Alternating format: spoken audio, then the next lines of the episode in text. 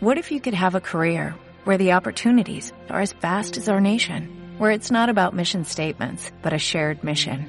At U.S. Customs and Border Protection, we go beyond to protect more than borders, from ship to shore, air to ground, cities to local communities. CBP agents and officers are keeping people safe. Join U.S. Customs and Border Protection and go beyond for something far greater than yourself. Learn more at cbp.gov/careers. ¿Se puede contar el mundo con las 5 W? En el mundo pasan cosas increíbles. Ayúdanos a contarlas. Hazte socio de revista 5W.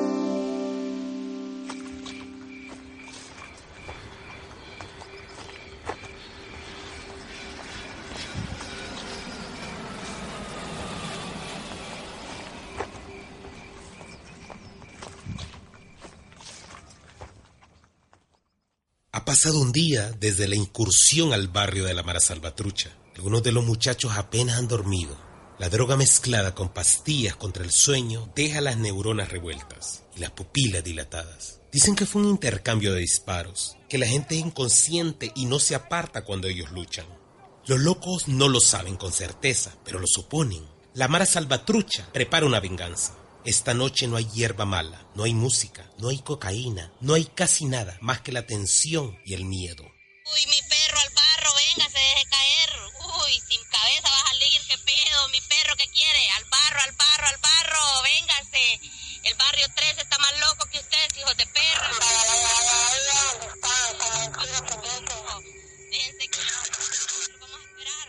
El mensaje consigue su objetivo. Los locos están preocupados, por decir algo leve. Silent y Roger de pronto parecen reconocer la voz de la mujer. Es puta es la Wendy. Dicen y corren en dirección al rincón donde están las armas, pero Raquel los detiene con un grito. ¿A dónde creen que van? Se me regresan ya. Les dice con toda la fuerza que puede sacar de su cuerpo. Los locos obedecen y ella, con más calma, los hace entender que es justo lo que quieren los salvatruchas. Si corren fuera de estos pasajes, serán emboscados llegan más mensajes de audio, todos de la misma factura. Les dicen que los matarán y que luego sacarán del barrio a sus familias. El mensaje caló hondo en los locos. Filo y Dani custodian uno de los callejones cargando respectivamente una 9 milímetros y la escopeta de los Birchop. Silencio. Ni siquiera fuman para no ser delatados por el humo.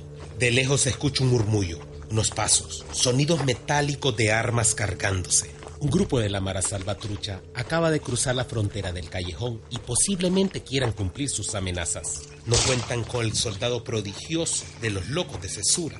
El puntero de los salvatruchas recibe las dos primeras descargas de la pistola de filo y cae al piso. El segundo entra al callejón pegando tiros e intenta sacar a su compañero.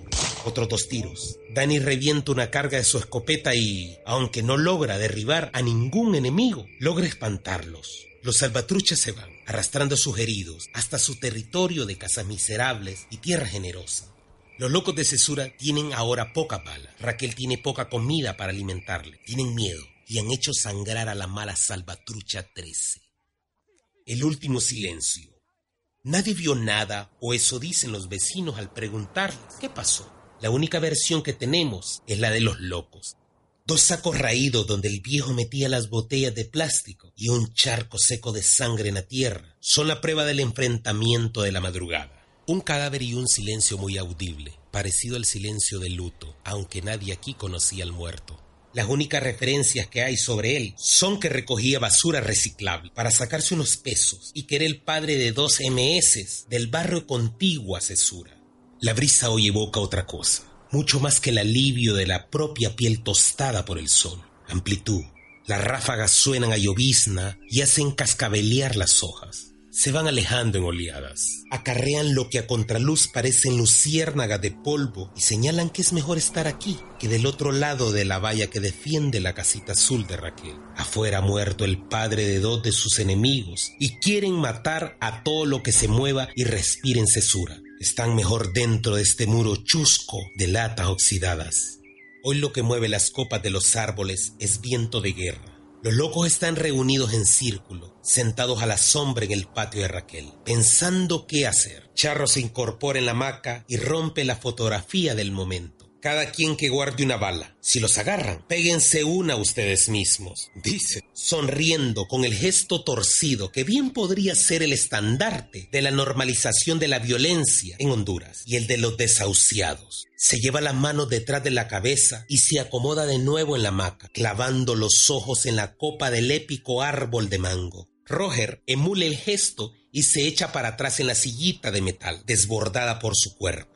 Ayúdennos, locos, estamos cagados. Suplica Roger. Parálisis.